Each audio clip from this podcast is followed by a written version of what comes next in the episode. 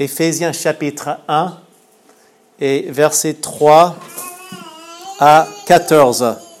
Éphésiens chapitre 1, versets 3 à 14, et nous voulons tout de suite lire ces versets.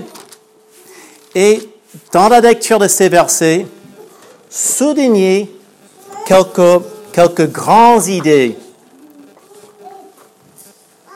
Cette idée d'être choisi, être prédestiné. Alors, ce sont de grands termes que nous allons voir. Racheter, ou bien il perd de la rédemption. Pardonner, verset 7.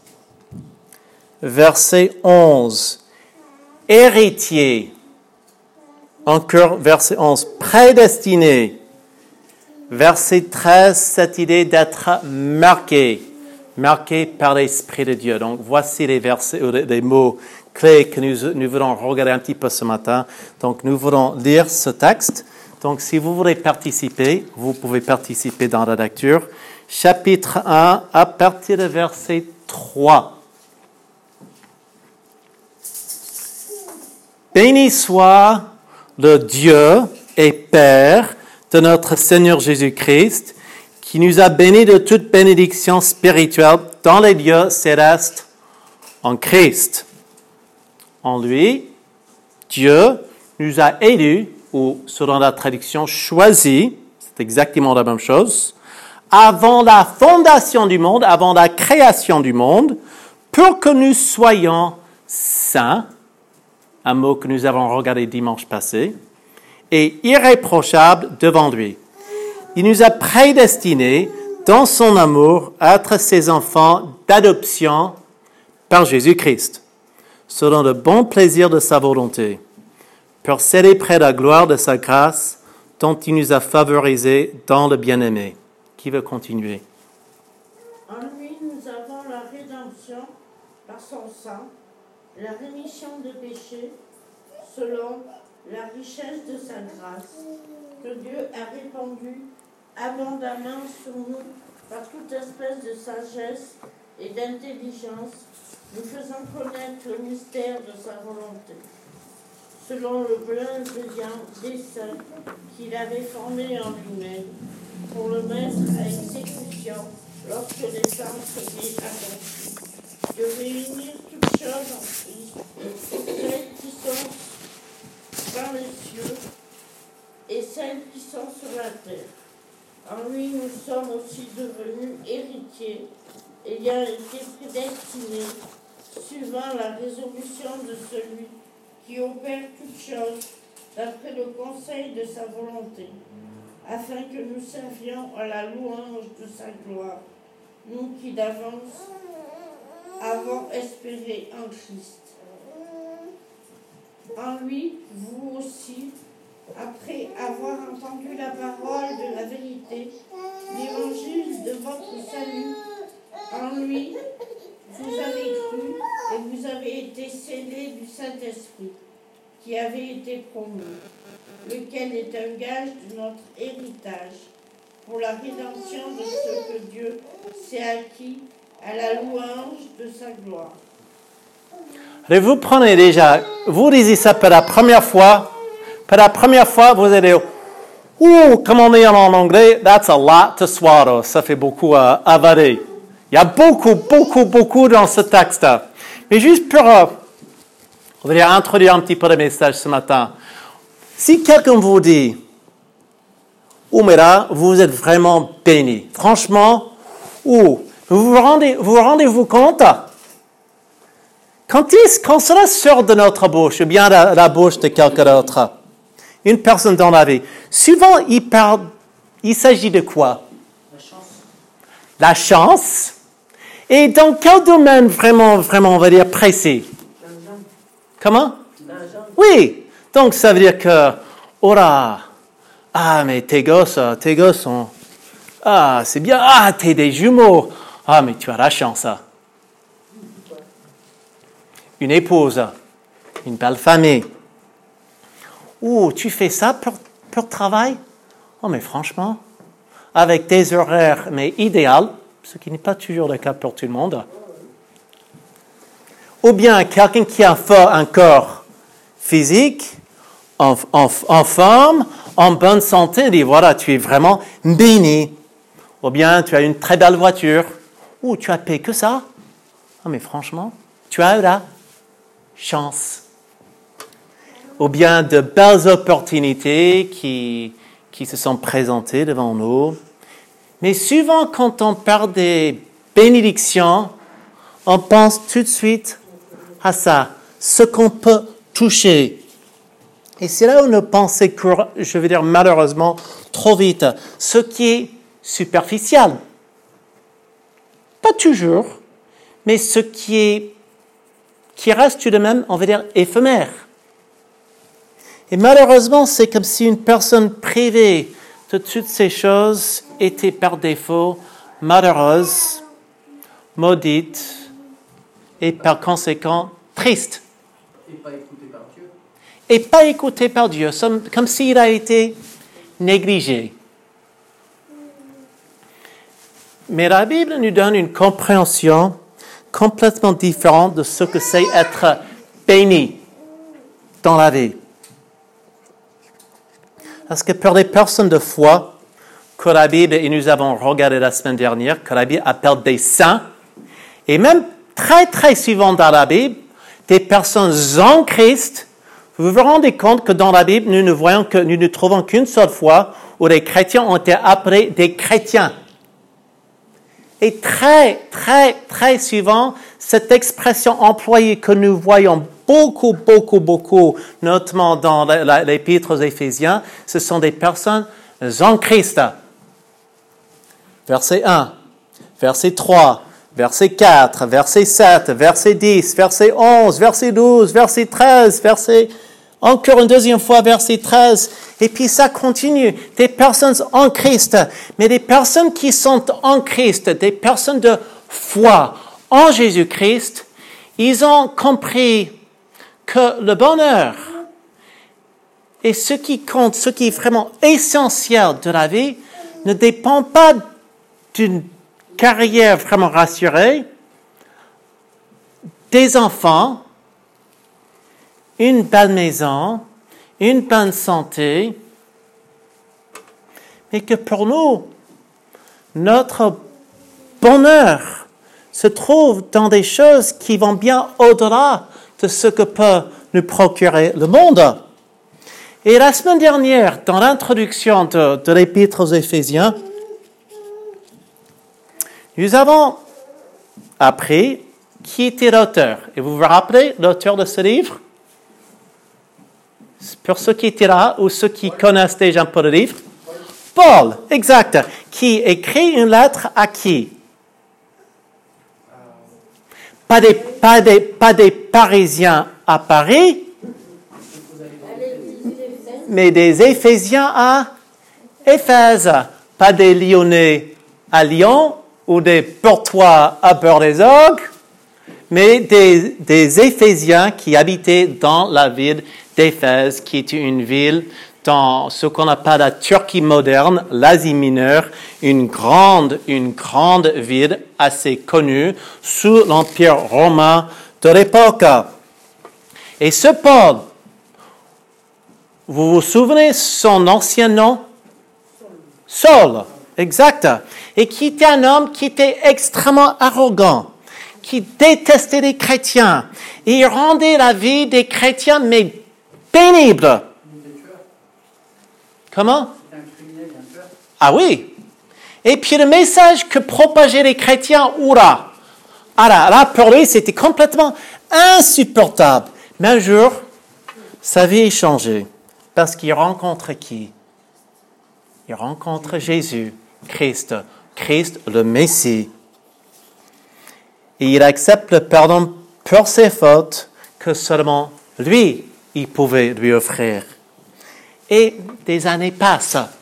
Et maintenant, Paul se trouve où? Mais ici, quand il, a, quand il rédige cette lettre, il se trouve en prison, emprisonné à Rome, le capital de l'Empire romain. Pourquoi Ses activités religieuses? Il, il, il évangélisait. Il enseignait, il prêchait qu'il fallait se repentir, croire en Jésus pour être sauvé. Il dénonçait les fausses religions, les faux dieux. Il disait, c'est pas ce que Dieu veut pour vous. Il, il implantait beaucoup, beaucoup, beaucoup d'églises partout. Il était un grand, grand missionnaire. Et à cause de tout cela, il se trouve en prison. En fait, l'histoire, selon l'histoire, il finira même sa vie dans cette ville, très loin de chez lui, en prison.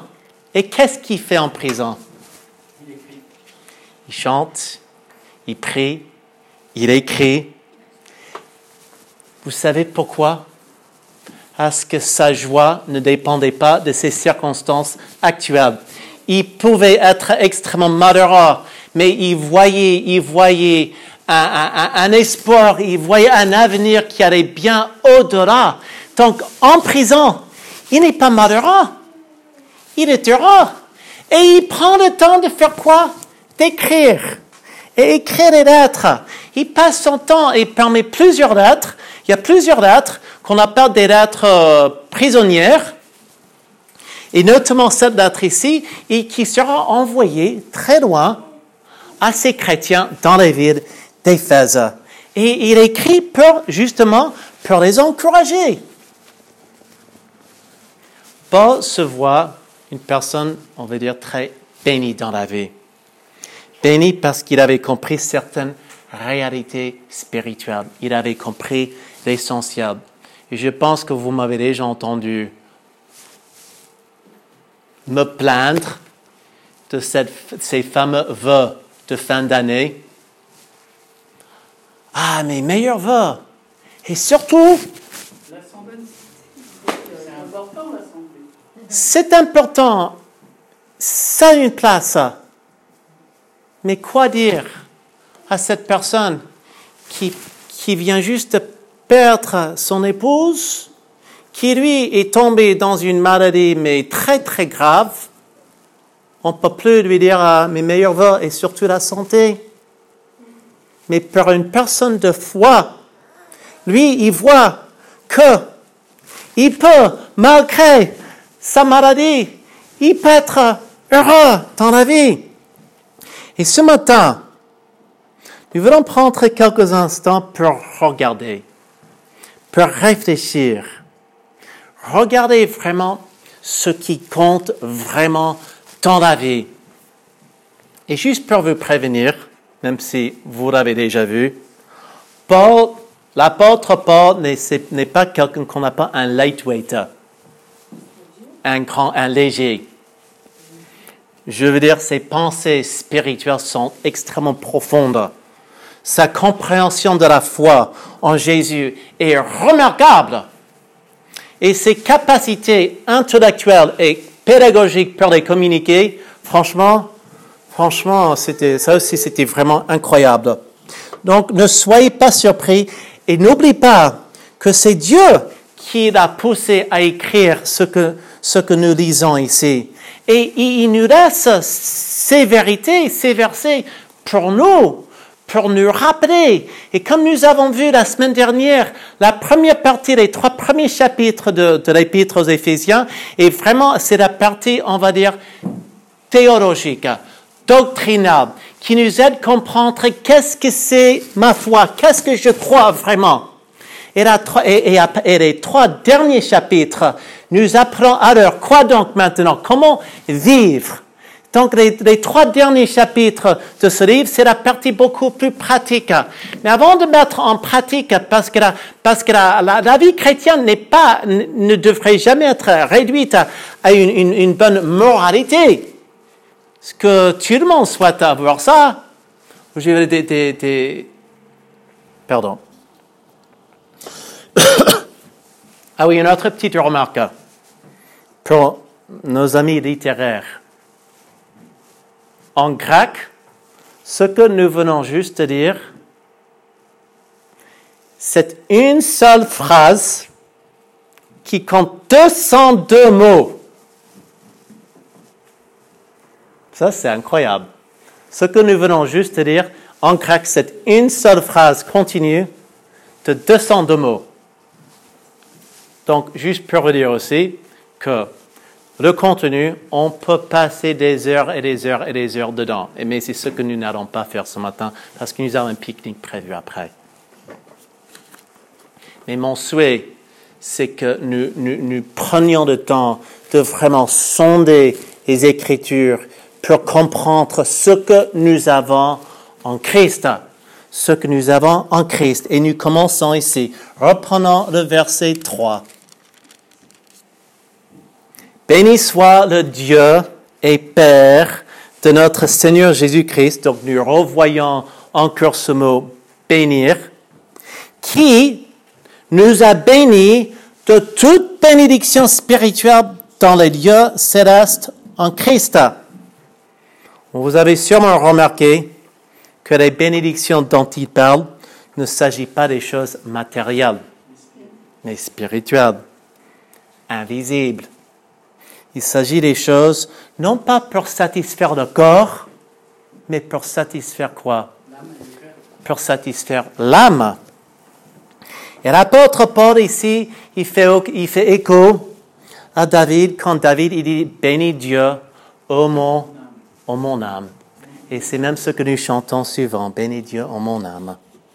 Et selon l'exemple de Paul, nous sommes censés, en tant qu'enfants de Dieu, nous sommes censés bénir celui qui nous bénit et qui nous offre ce dont nous avons vraiment, vraiment besoin dans la vie.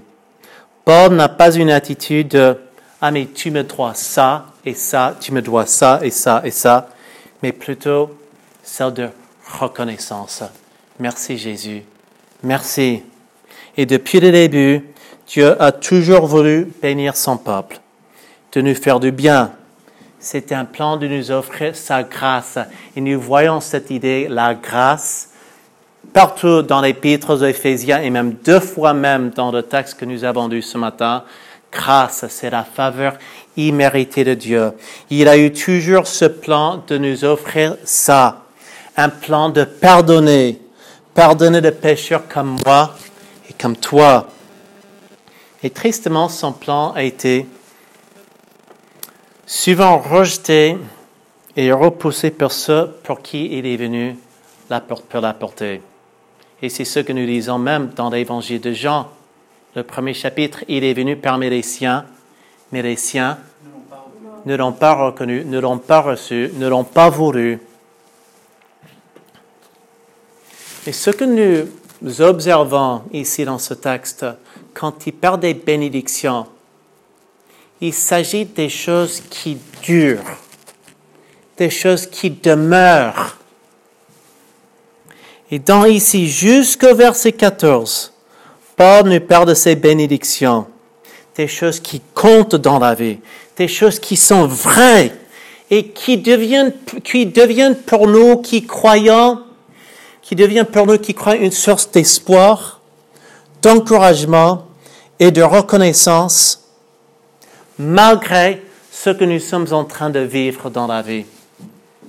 La vie tout autour de nous peut être en train de s'écrouler, mais la Bible nous dit qu'il nous laisse un roc sur lequel nous pouvons bâtir notre vie pour que quand les vents, le vent souffle, on reste debout. Donc revenons encore à ces idées que nous avons vues. Verset 4. Dieu nous a choisis. Et ça le premier mot que nous voulons explorer un petit peu ce matin, cette idée d'être choisi. Et si, on va dire, j'ai trois, trois grands, grands éléments à souligner ce matin. Le premier élément, le voici. Dieu, d'après la Bible, Dieu nous a voulu et nous a choisis. Et c'est vrai parce que moi je crois que la Bible est la parole de Dieu et c'est vrai. En lui, en qui? En Jésus. Dieu nous a choisis ou Dieu nous a élus avant la création du monde pour que nous soyons saints et sans défaut devant lui. dans son amour, verset 5, il nous a prédestinés. Et dans le verset 11, en lui, nous avons été désignés comme héritiers ayant été prédestinés. Mais laissez cette pensée pénétrer votre cerveau un petit peu. Vous n'êtes pas un accident. Vous n'êtes pas un accident. Vous n'êtes pas le fruit d'une relation amoureuse qui ne durait qu'une seule nuit, qui a fait ton apparition dans, dans le monde. D'après la Bible, d'après Dieu, tu n'es pas un accident. Dieu t'a voulu. Et je trouve ça remarquable. Peut-être que tu n'as jamais eu la joie, on va dire la joie, de débattre un sujet théologique assez passionnant qu'on n'a pas sur la prédestination ou l'élection. Mais c'est un exercice qui a à voir avec ce que Dieu a décidé avant Genèse chapitre 1 et verset 1.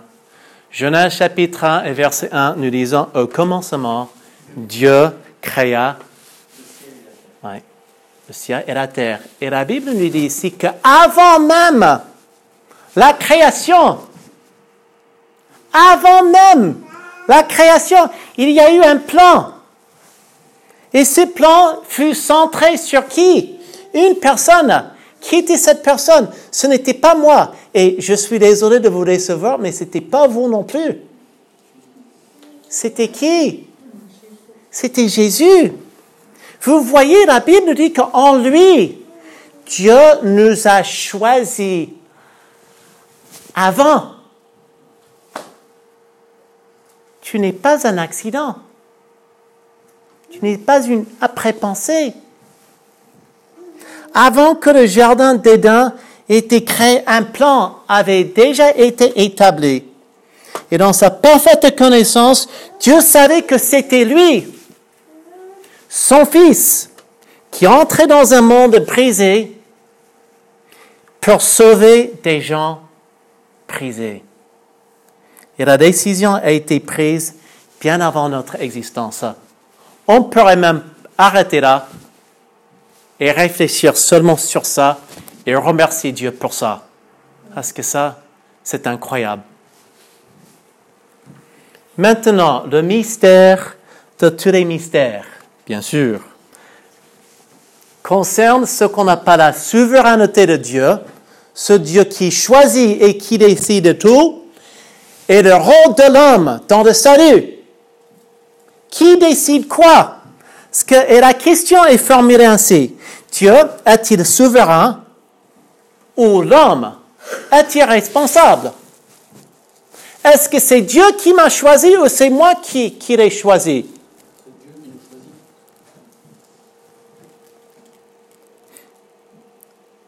Si Dieu a tout décidé, où donc le libre arbitre de l'homme? On est libre d'accepter ou de refuser. Et si Dieu me choisit, est-ce que cela veut dire que je n'ai pas un mot à dire? Et ça, ça entre dans un débat qui dure depuis des siècles, des siècles et des siècles. Et c'est vrai que sur ce sujet, je crois qu'il y a une grande tension dans la Bible que nous n'arrivons pas à réconcilier. Parce que la Bible nous dit très clairement que Dieu nous a choisis. Et pas seulement ici, mais dans bien des endroits différents dans la Bible, que Dieu nous a choisis. Même Jésus, qu'est-ce qu'il disait aux disciples? Ce n'est pas vous qui m'avez choisi, c'est moi qui vous ai choisi. Et c'est une tension, on n'arrive pas à réconcilier. Parce que si Dieu nous a choisis, la Bible nous dit aussi que pour être sauvés, nous devons croire et nous devons nous repentir. Et la Bible nous exhorte aussi à chercher à convaincre ceux qui ne croient pas.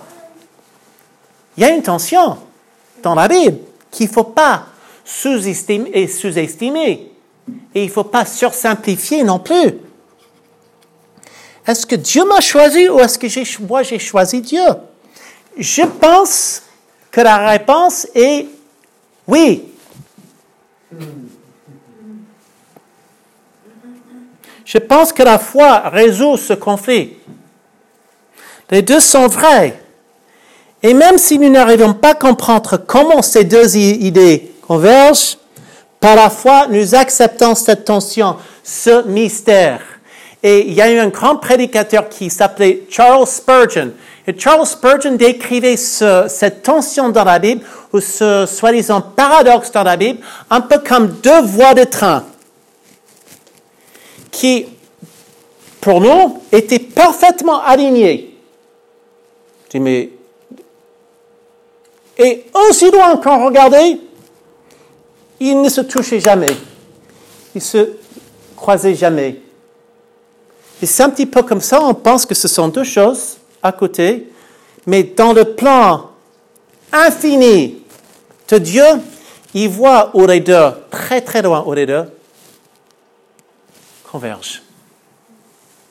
Donc quand on parle ici de l'élection, de la prédestination, et là j'ai fortement résumé le débat, fortement, fortement résumé le débat. Mais mais concrètement, comment donc reconnaître les élus de Dieu? Je pense que c'est en observant dans la vie de la personne une véritable attitude de repentance, un changement d'attitude vis-à-vis du péché dans la vie de cette personne, son attitude vis-à-vis Christ, son attitude vis-à-vis l'Évangile. Ceux qui sont choisis accepteront le don que Dieu leur offre en Jésus-Christ et leur vie subiront des changements. La Bible nous, encourage et l'apôtre Paul encourage ces chrétiens avec déjà cette grande, grande vérité. Il dit, béni soit le Dieu et Père de notre Seigneur Jésus-Christ, qui nous a bénis de toute bénédiction spirituelle dans le Dieu céleste. Et en premier, parce que même avant la création du monde, il nous a choisis. Il nous a choisis. Il nous a voulu. Il explique pourquoi. Il nous a choisis avant la création du monde pour que, suivi du subjonctif, nous soyons saints et sans défaut ou irréprochables devant lui. Dieu nous a voulu, Dieu nous a choisis parce qu'il cherchait des choses meilleures pour nous. Parce que nous avions besoin d'être guéris, rétablis, et quand nous disons ici, pour que nous soyons saints et sans défaut devant lui, cela nous laisse entendre que nous ne sommes pas dans notre état naturel comme ça. En tant qu'adultes, nos pensées et nos actes vont souvent de travers.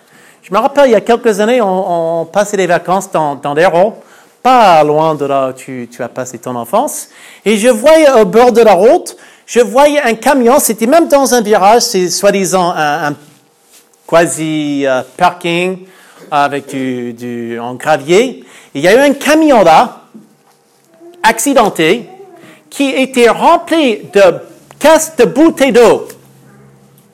Et certains, après l'accident, certains, il y a des, des, bouteilles éclatées, et donc il y a d'autres, on pouvait... Mais les gens, ils s'arrêtaient. Pourquoi? Pour s'en servir. Pour voler. Pourquoi? Parce que les flics n'étaient pas là pour contrôler.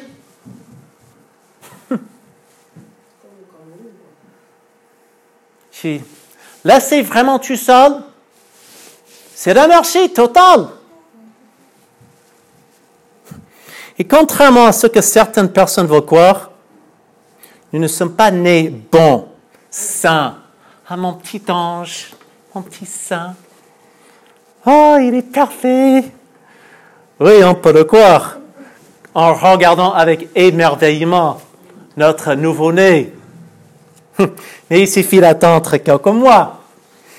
Et les enfants, on voit vite, les enfants ne sont pas des anges. Il veut faire ce qu'il veut faire. Et quand un parent s'y oppose, on le voit et on l'entend très vite. Ma mère, ma maman dit, elle n'avait que trois ans. Elle était toujours dans le berceau.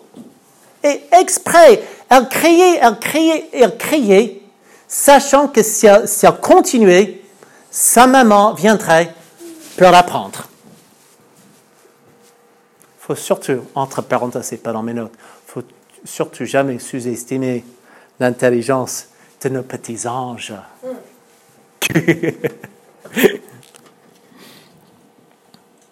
Vous savez, David le reconnaît.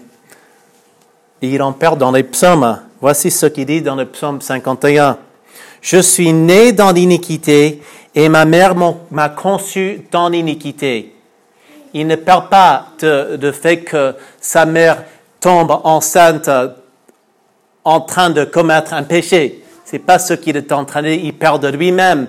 Et son problème, son problème qui revient à sa naissance.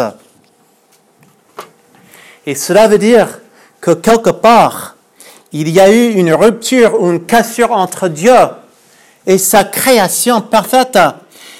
Et cela remonte à, nos premiers parents, Adam et Ève, qui ont choisi de désobéir à Dieu. Qu'est-ce qu'ils ont choisi? Ils ont choisi la rébellion. Ils ont choisi l'anarchie. Ils ont choisi de faire ce qu'ils voulaient faire. Et Dieu nous explique par le prophète Isaïe que ce sont nos crimes qui nous mettent, qui mettent une séparation entre nous et notre Dieu. Ce sont nos péchés qui nous cachent sa, sa face et l'empêchent de nous écouter. Dieu, et Dieu a désiré, en voyant ce problème, en anticipant déjà ce problème, il a désiré et il désire, toujours nous aider avec ce problème que la Bible apercevant le péché, transgression, on peut même dire encore anarchie et rébellion, se penchant de suivre notre propre plan et de faire complètement fi à Dieu. Mais c'est un problème suffisamment grave que si nous sommes laissés tout seuls, la Bible nous dit que nous sommes sans issue et condamnés à mort. C'est-à-dire une éternité séparée de Dieu pour toujours. Et la Bible nous apprend, nous dit très clairement ailleurs que tous ont péché et sont privés. Privés de quoi? Privés de la gloire de Dieu. Et que le salaire du péché, c'est la mort. Et c'est vraiment la mauvaise nouvelle que la Bible nous apprend. La Bible nous dit que le jour où nous quitterons cette terre, nous irons dans un, l'un des deux endroits. Soit au paradis avec Dieu, soit en enfer, séparés de Dieu pour toujours. Pourquoi c'est comme ça? Vous vous dites, ce n'est pas juste.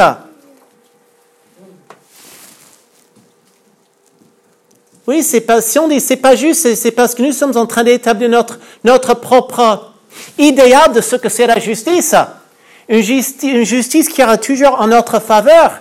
Mais d'après la Bible, c'est entièrement juste parce que Dieu est entièrement parfait. Nous sommes imparfaits. Et Dieu, dans sa, sa justice, qu'est-ce qu'il établit? Il établit des règles. Il détient le droit et même responsabilité morale de punir le coupable. Alors nous, alors, or nous ne pouvons rien faire par nos propres efforts de nous libérer de son jugement divin.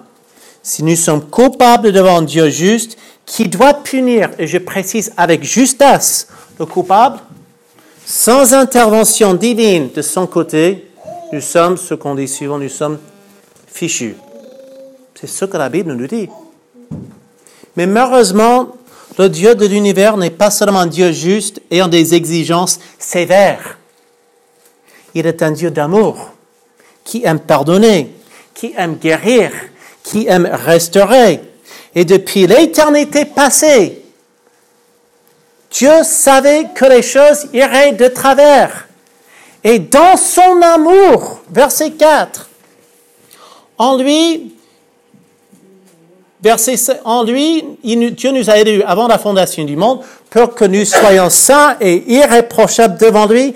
Il nous a prédestinés dans son amour à être ses enfants d'adoption. Nous pouvons dire que nous sommes la création de Dieu, mais nous ne sommes pas nés enfants de Dieu au sens propre, au sens biblique. Parce que même Jean nous, nous, nous, apprend dans la première épître de Jean que soit nous sommes enfants du diable, soit nous sommes enfants de Dieu. Et, la Bible dit que pour ceux qui en croient, attends, je, attends, je, le verset, ils attends, je vais chercher le verset. Pour ceux qui ont cru en son nom, il leur, il leur donne le droit de devenir enfants, enfants de Dieu. Dieu savait, bien avant la création du monde, qu'il y aura des hommes et des femmes créés à son image, qui décideraient de se tourner de dos et de faire ce qu'eux, ils voudraient faire. Et dans son amour, d'après la Bible, dans sa bienveillance, verset 5, parce qu'il a voulu établir ou rétablir une relation avec sa création, et purement, verset 5, purement par grâce, Dieu a pourvu un moyen. Et ce moyen est Jésus. Et grâce à Jésus, selon ce que nous voyons dans ce texte, grâce à Jésus, le coupable a la possibilité d'être déclaré innocent. Le thème théologique, c'est le thème juste la justification. Une personne face au rigueur de la loi, il est condamné, il est coupable. Mais celui qui est juste juge vient payer l'amende que le coupable n'aurait jamais dû rembourser. J'ai même entendu l'histoire d'un homme, en fait deux copains de jeunesse, qui avec, la vie se sont séparés. Et là, il se trouve vraiment, vraiment, on va dire, euh, dans pétrin, parce qu'il se trouve au tribunal pour, pour des crimes. Et figurez-vous, le jour où il arrive là-bas au tribunal, vous savez qui c'est le juge? C'est son ancien copain. Et entre-temps, il était devenu juge. Et ce juge qui reconnaît son ancien copain, il se trouve mais vraiment, vraiment coincé. Mais qu'est-ce que je peux faire? Parce que je dois juger. Si je suis un juste, un, un juste juge, je ne peux pas le laisser partir comme ça. Et donc, il, reçoit une amende, mais forte. Et vous savez ce qu'il fait, ce juge? Durant la pause, il passe derrière dans son bureau et sur son chéquier, il fait un chèque pour rembourser la dette que son ancien ami n'a pas pu payer. Et c'est exactement ce que nous voyons avec Dieu. Dieu a fait exactement ça. Il était juge, un juge parfait, et en face au rigueur de la loi, mais ne voulant pas punir ceux qu'il aimait tant, ce qui était quoi la punition C'était la mort. Il a choisi de mourir pour nous, à notre place. Ça, c'est ce qu'on appelle la grâce. Et cela, c'est, on voit la justice et on voit l'amour qui se trouve ensemble. Et grâce à ce que Jésus a fait, le coupable a cette possibilité d'être déclaré innocent et pardonné par Dieu. L'esclavage, l'esclave peut être racheté et libéré. L'orphelin, cette idée d'adoption que nous voyons dans le texte, peut être adopté. Et le pauvre, sans rien du tout, peut toucher un héritage d'une valeur inestimable. Et Paul, dans les versets ici, encourage ces chrétiens à célébrer ces grandes, grandes réalités, ces bénédictions spirituelles. C'est ce qu'il a voulu. Verset 5. C'est ce qu'il a voulu. Dans sa bienveillance, pour que nous célébrions la gloire de sa grâce, dont il nous a comblés dans le bien-aimé. Et encore une fois, nous voyons aussi cette exhortation dans le verset 12 pour servir à célébrer sa gloire. C'est pas toi qui es glorieux. C'est pas moi qui suis glorieux. C'est Dieu qui est glorieux. Et c'est lui qui est digne de notre dévouement, notre amour, notre, notre vraiment, notre avenir. C'est lui. Dieu, et nous lisons dans les versets 7 à 12, nous voyons encore où Dieu, le Fils, a payé le prix. Il a agi pour nous. Voici ce que nous disons. En lui, par son sang,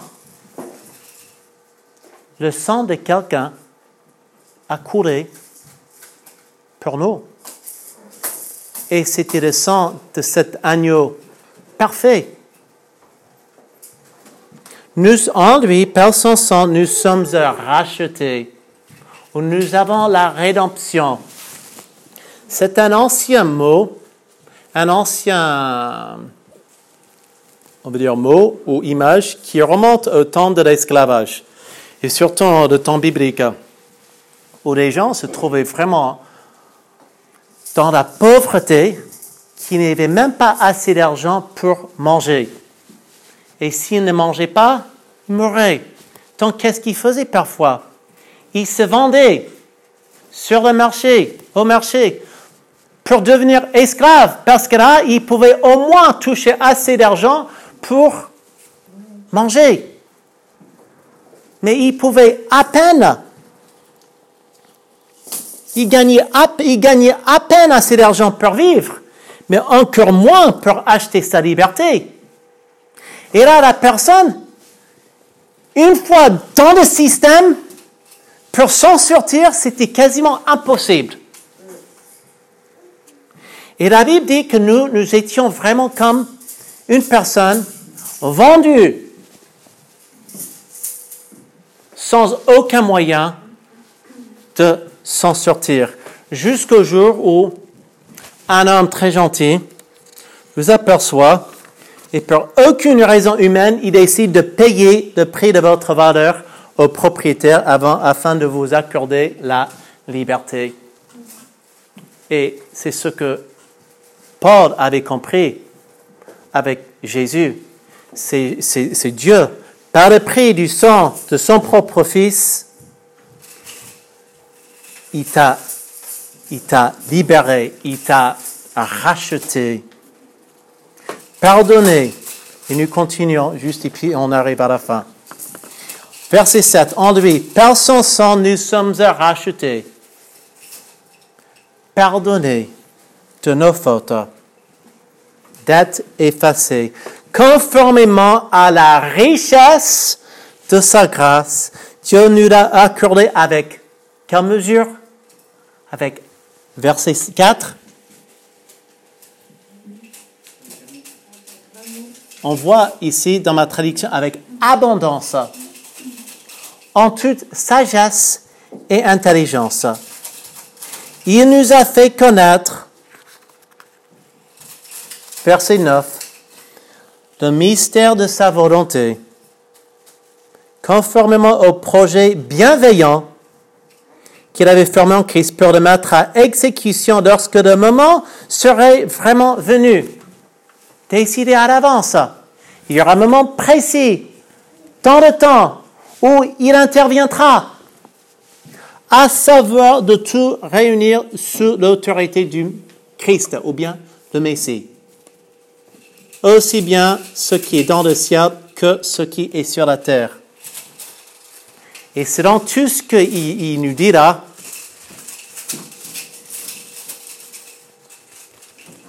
cette idée d'unir ou de réunir des personnes d'origine différente. Et il se sert de quoi? L'église locale. L'église. Il se sert de l'église locale qui regroupe sous un seul toit hommes et femmes, riches et pauvres, noirs et blancs, juifs et arabes et canadiens et américains et corésiens sous le même toit.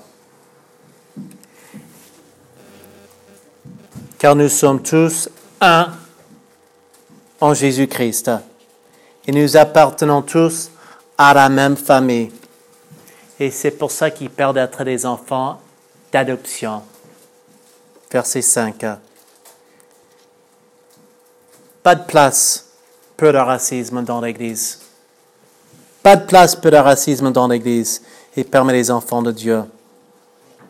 Et c'est lui qui nous unit. C'est Jésus et c'est son esprit dans ces derniers versets. C'est son esprit qui vient habiter en nous pour nous rassurer, nous aider, nous protéger et nous encourager. Verset 13. En lui, vous aussi, et j'espère c'est votre cas, après avoir entendu la parole de la vérité, l'évangile qu'il vous sauve, en lui vous avez cru, vous avez, dans laquelle vous avez placé votre foi, et vous avez été marqué de l'empreinte du Saint-Esprit qui avait été promis. Il est le gage de notre héritage en attendant la libération de ce que Dieu s'est acquis pour célébrer sa gloire. Tout ça pour dire que le moment où vous placez votre foi en Jésus et en Jésus seul pour le pardon de vos péchés et la vie éternelle, Dieu vous envoie quoi? Exact, son esprit. Et son esprit nous donne le désir et la possibilité de vivre une vie conforme au commandement de Dieu, de lui plaire.